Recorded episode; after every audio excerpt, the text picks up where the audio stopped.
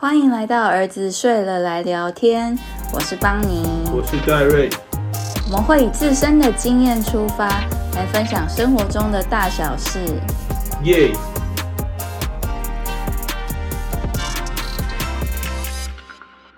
我们今天来讲一个主题是选小孩的小学，就是最近大家应该都进入开学季节嘛，那可能幼稚园也开始想说，哎，小学要去哪里念？然后像我们就是同时有进入小学的小孩，还有进入幼稚园，所以就会有很多新的想法出现，那就觉得今天刚好可以趁这个还在开学季的状态跟大家聊一聊。对啊，不过说到小学，其实我会以为多数人的小学生活。是跟我一样，直到我遇见了你。就比如说我的小学啊，班上都会有那种小混混，并且大部分的家长其实放小孩到学校，多数时候我觉得他们不是强调那么多的学习。班上的大家同质性很低，就是每个人的家庭背景都差很多。因为我是在嘉义市，也不算很乡下的公立小学，那我就以为大家，比如说我们小时候回忆都是全班都在玩，然后下课就是各个不同背景的人聊天啊，然后有些人放学之后是回家。固店，少数人像我一样，放学之后是去上才艺班或者去补习。然后每个人大概回家都有各式各样不同的事情去做。直到我遇见了你，然后跟你聊到你小时候的回忆，我才发现，诶，原来竟然有一些学校是全部的人都跟我差不多呢。哦，对。呃，其实我小学念过两间嘛，然后我第一间是在那种比较乡下的小学，可是因为我们环境很单纯，就是都是那种工程师啊，就是做类似事情的家庭的小孩，所以大家都比较稳定。然后我身边也有一些人，他们很小就决定要移民去澳洲、纽西兰，然后所以大家就是都会聊一些，比如说学外语的事情啊，然后小孩子将来怎么读书规划之类，就是大家好像比较。少那种各式各样行业的人。那后来我就转学转到音乐班嘛，因为是在高雄的明星小学，然后又是音乐班，就是大家应该都知道，音乐班就是很花钱，所以家里不会出现那种就是经济特别不好的，或者是太过突出的，就是其实大家都会在一个差不多的程度。就很难像你一样，比如说遇到一些帮派小混混之类的。对啊，我记得我小一到小六，我们每两年换一次班，每一次重新分班，班上的前两号，他们的爸爸一定是入狱的，真的，百分之百，这是一个。规则吗，我也不确定。但是我们班就是固定前几号都会是那种就是隔代教养，真的就这六年都是爸爸入狱的人。啊，不过其实因为说六年，其实只有三轮了，因为每两年换一次那个班级，这样班上的最后几号一定都是原住民，他们都是周族的原住民，他们的年龄差异很大，有那种大家大很多的，也有比大家还小的。是哦，为什么他会比较晚入学？我其实也不知道，但是他们都是那种转学生身份进来的。因为我其实不知道你们小学有没有这样的情况，但我觉得在我嘉义市的那间小学，常常读到一半，可能隔天多了一个转学生。这样，我们有一次就突然转进了四个原住民，然后他们都很安静，因为其实就真的跟都市的小孩，我们那也不算都市啊，嘉义市，嘉义市的小孩。看起来还是不太一样，就他们肤色比较黝黑，他们其实蛮文静的，然后体育超级超级超级强。可是你们应该也算是嘉义市的明星小学？没有，我这间不是，我这间只是因为我妈接送方便。对，嘉义市的明星小学应该只有一间。我们大学台大医学系的同学几乎一整排都那间出来，呃，其他就很分散了。那我们这间小学可能就好几年才会出现一个有上第一志愿的人。那去那间明星小学是需要记户口之？之类的吗？我觉得好像没那么竞争诶，就是我猜嘉义市的家长们真正在意的没那么多。跟你越来越熟之后，我意识到说，就是城乡差距真的有够大。就我常常觉得从小到大了，补习班的同学都是同一批人，然后这一批人也一直一起走到了最后的台大医学系这样。可是像你们好像每个班级超过六成的人都是受到很饱满的资源的灌注。对啊，在高雄其实大家都还是会迁户口，迁到一些比较。明星的国中小，对啊，就跟我们现在在台北一样。哇，来到台北其实还是觉得差异蛮大的。哦，真的吗？台北又比高雄更更竞争吧？你看，像我们的小学是满额学校嘛，所以你可能一出生你就要户籍迁在这里，或者是你要拥有这里的权状，要不然根本没办法进来啊。而且我们现在就是真的进入小学之后，发现台北市的那个 教育资源真的很多。我自己是国中才开始接触到社团这个概念，小学就是那种班上有参加校队或社团的人，都是极少数人，一般可能三四个这样。那现在这我们他们才小一，整班几乎都有参加社团。对啊，他们有分那个课后社团跟校队的培训队，然后项目超级多了，因为他们人数比我们以前还要少，然后竟然还能有这么多的分类的。我那天第一天去载他的时候，就看到有那种老师举着乐高社、弦乐社，还有那种科学相关的社团，我就觉得哇天呐，我自己从来没办法想象，真的有这样的教育在台湾。对啊，而且他们还有课后班、星光班，就是那种应该是家长有一点托育需求需要送的，因为他们一个年级才几个班，才八九个班而已。就是他们人数那么少，可是他们竟然是有这么多的资源可以陪伴这些小孩，真的很惊人。如果说要选老师或选学校的话，你有觉得你想要什么样特质的学校？哦，其实这个我想过很多，然后我之前可能也稍微有分享过，然后就有很多人问我，就是关于要不要把小孩送出国这个事情，其实在我心中。不断的出现这个问题，就一开始很多人就说：“哎，你是不是应该去国外生小孩，让小孩直接取得美国籍，或者是像小孩进入到幼稚园，大家就会问我：哎，你是想要让小孩接受全美语的教育吗？还是就是一般的就好？然后到上小学，大家又问说：哎，你有要把小孩送到国际学校吗？就是我觉得大家。”可能也都跟我们有一样的担心吧。其实我自己个人是非常不希望他再走到跟我们一样的教育，因为我们的教育相对就是比较填鸭式嘛。然后又是在一种很竞争的状况下，所以像我们以前都回顾过很多次，在之前的 podcast，就是我们以前可能读书就都读到昏天暗地呀，然后为了就是那些成绩，然后进入到大学这样。所以我觉得回顾起来，并不是很希望让小孩再走一样的路。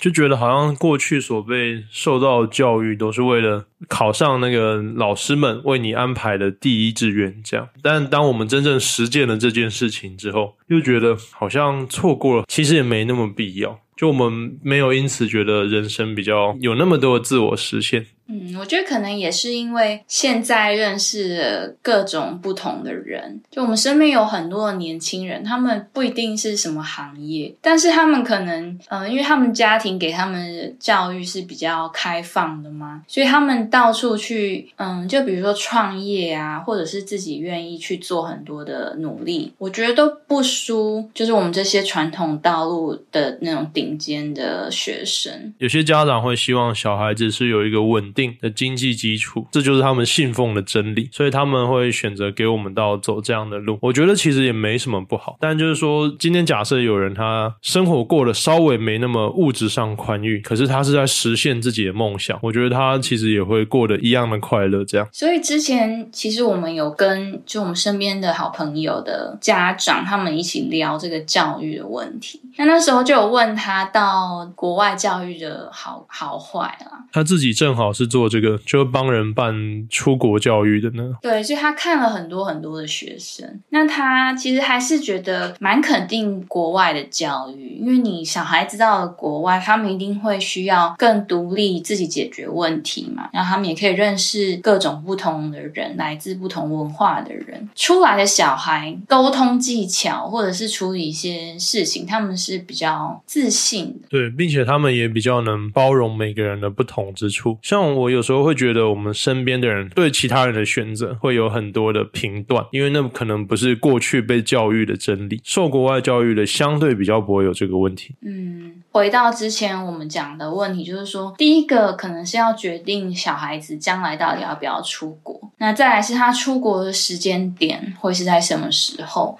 然后我们因此要帮他做好准备。那其实要出国的话，嗯，很多人是说国中的时候就。应该要出国，要不然接下来就是大学了。那其实这样中间也是有很多的选择，所以这就是教育难的地方。就是你国中、高中你可以念那种国际学校，那在这之前，就是你到底是要念。国际学校呢，还是一般的小学？然后同时加强他英文能力，就是有太多太多的选择，就是每个岔路又可以有很多个选择。不过出国，我想很多人其实都是卡在自己本身的工作，以及可能也不愿意与小孩分离那么久。根据我们这阵子的讨论啊，其实我们渐渐的开始反而帮台湾的填鸭教育说话，有吗？啊，真的吗？没有吗？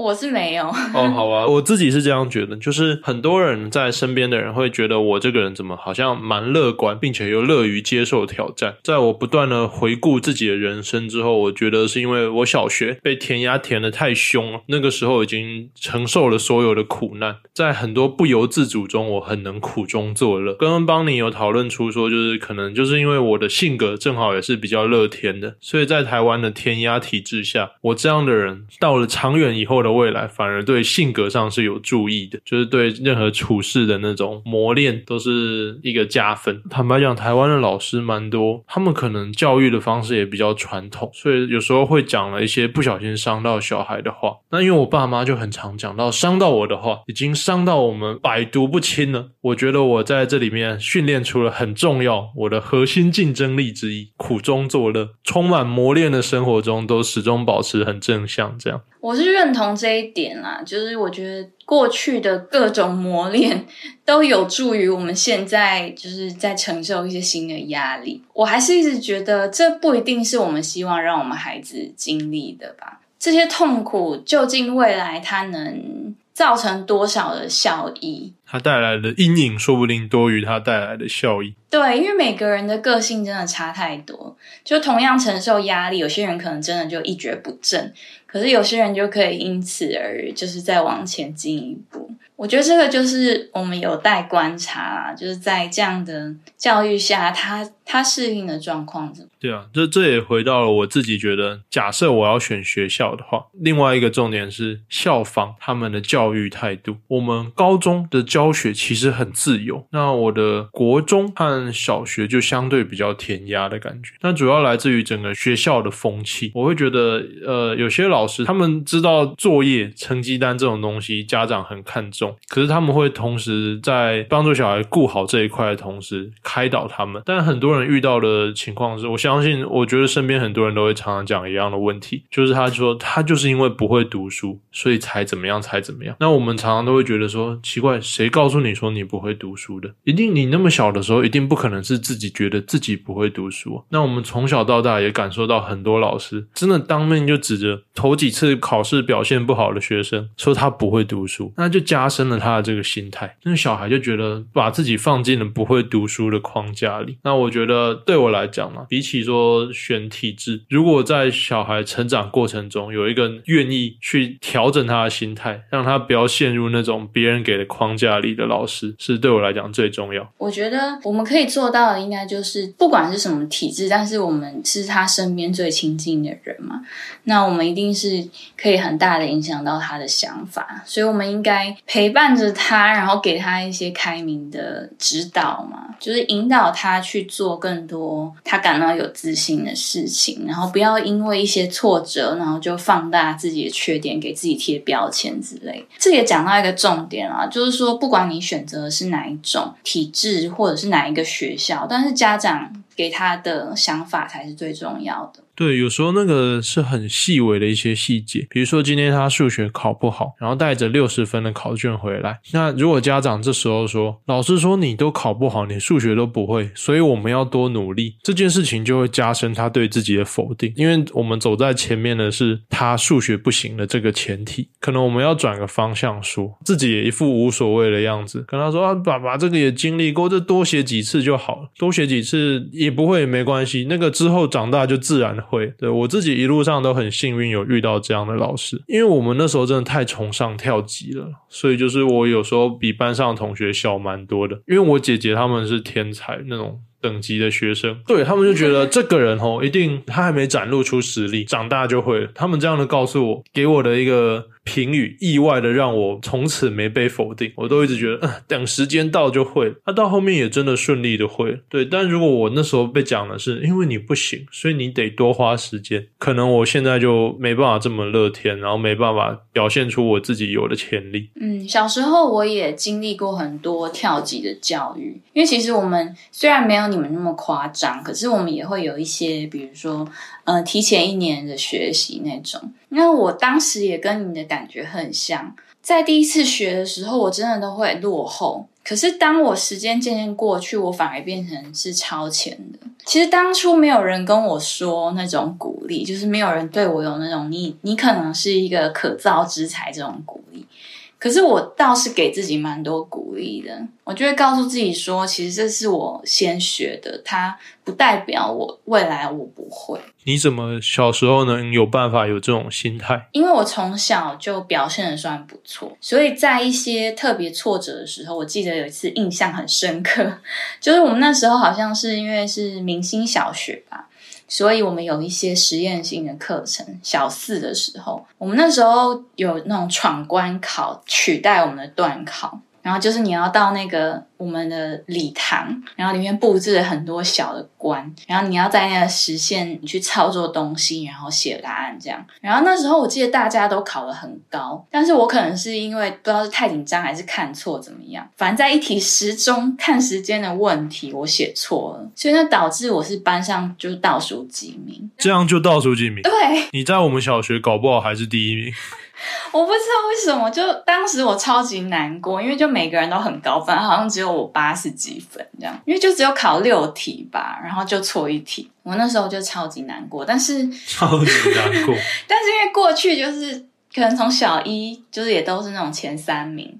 所以我就一直安慰自己说：“你不用担心，这只是一次考试，就是各种给自己鼓舞，然后就觉得嗯，还是自信心还 OK 这样子，没有受到这个影响。那可能因为你大多数时候是胜利的，如果你多数时候是失败，那可能就会完全走另外一种路线。回到这个原本的主题啊，我觉得第二个重点是要让小孩对英文是能掌握，因为你不管你未来要走台湾的教育还是国外的。教育英文都是一个很关键的能力。对啊，其实想想也是。假设我们同时要搜寻一个资料的答案，我们打中文进去搜索，跟打英文进去搜索，那个来源啊，还有资料的丰富程度差很多。对，像小豆现在他就是沉迷在国家跟星球，嗯，那那些星球的资料其实中文资料非常少，而且很少有那种适合小孩的教材。那他现在就是会自己搜寻各种星球，像他最近迷上那个参宿四什么的。对，就是他都是英文的学习啊。那英文的学习，我觉得对小孩也比较轻松，因为那些英文字它是可以被拼出来的。比如说 Beetlejuice 就是其中一颗，其中一颗我们听都没听过的星星。但是他就是可以透过拼音，他知道这个念作 Beetlejuice，所以他因此可以去学习它。可如果他是看中文的话，他可能连念都念不出来，对，看都看不懂。那其实如果要进入国外的外侨学校的话，一定会是用英文做阅读跟学习嘛。那考试也是你必须先通过才行，所以这个东西是我们从他很小的时候就坚决要让他学习的。对啊，并且就算是在台湾的职场，就呃其他产业我不知道，但我相信英文都会在越往上爬的过程中越来越重要。像住院医师的时候，就常常需要报那种英文的 paper。对，那你阅读的快速与否，以及你看那个的精准程度，就会很大的掌握到你工作的效率，以及你工作时的压力。因为那些东西你掌握的快的话，你其实会对自己很有信心。其实别的产业也是啊，就是台湾太多需要跟外国的公司。合作的东西，因为台湾毕竟是比较小的国家。就算你只是个本地的产业，你要进步，你要成为到下另外一个层级的企业的话，我相信一定得从国外取经，就得从世界各地取经。那那些经文会是用哪一种语言表示呢？多数时候会是英文。所以其实。现在就是回归到主题，就是我们到底怎么帮他选择学校？我们现在其实选择的是公立国小啊，因为第一个就是呃，我们其实还没有完全确定要选哪一条体制嘛，那所以我们同时就是让他希望可以更快乐的学习，那再来就是也帮他补足他英文上可能比较缺少一些环境的刺激，这样，所以就是另外帮他加强。至于未来到底要不要去念外侨学校，就是我觉得也可以考虑。嗯，除非他很明确表达他想走那条路，不然我觉得现在这样的。公立小学一路往上走，我们过去的路也不是那么糟。对，我觉得主要是可以让他进入大学的时候再出国。我个人是不太希望跟他分隔两地，而让他很小就在国外，除非我自己也去。并且我自己国中同学蛮多那种小留学生，就是国中就出去的。我感觉啦，有时候其实是他们觉得辛苦而出去，但他们出去绕了一圈之后，又因为在外面适应的没那么好，又回来。就我觉得。起码到大学这个阶段。你会比较知道自己是为了什么而出去。假设他是对一个生物科技，然后那个科技是在国外比较厉害的领域有兴趣的话，那他就可以去国外追求这个专业，而不要只是因为觉得哦，现在这条体制的路有点痛苦，而因此去挑轻松的路走。我觉得那是个比较不好的想法。我是不排斥他选轻松的路。对了，但是我觉得这些东西到头来都会成为某一种回馈吗？我觉得轻松是有它的代价。这这也是我。我们常常一直在争辩的那种教育的论点。虽然说我自己看起来好像比较一路过走了轻轻松松，可是我其实是蛮坚持，就是一定要有一些苦难。好难哦，因为我都会心疼他。我也会，我真的也好心疼他最近那个刚上学三天，我看到他背的书包好重，我就看了就好难过。我们每天给他写功课，都觉得他的那个学习单怎么这么多啊？其实以我们以前来讲，就是会觉得这个学习单也没那么多，一下就写完的感觉。但现在看到自己的小孩在写，就会觉得好辛苦。灯开亮一点，呃，不要驼背，不要驼背，就是各种有的没的的。然后以及还会担心他说，就是放学之后会不会找不到我们？对，但是其实我们现在是希望他能快乐学习，所以我们也安排了很多运动的时间。目前来讲，学习的时间应该没有那么长。我们现在的教育方针应该就是，你被填鸭没关系啊，你持续的快乐就好。然后你考差的话，真的没关系。有时候虽然说一直被填鸭，但如果考不好会被惩罚，那这件事填鸭就会变成一个压力很大的事情。但如果考不好，没人 care，那应该就还好。我这么觉得，但也有可能他自己会 care。如果他自己会 care 的话，我们就再告诉他们怎么样让成绩进步，再帮他找方法解决问题。这样，反正要考试那种，说到 paper，你应该最会。对我应该擅长全台湾各种考试的 paper，除了申论题，除了那种法律系的申论题那种。还有你的罩门是那个考驾照。哦，对我驾照笔试没通过。这个可能故事可能要从头讲，就我大一的时候，我那个时候还没十八岁，然后我又想要跟大家一起出去玩，所以我就决定，好，我算一下我什么时候十八岁，然后十八岁之后马上去报驾训班。那驾训班有一个三十小时的课程，以及就是路考的阶段嘛，我就一一直以为，因为我就觉得驾照我妈都能过，我妈开车是把车子撞的那稀巴烂那种，就我们整台车上都是像黑道枪战一样一堆孔。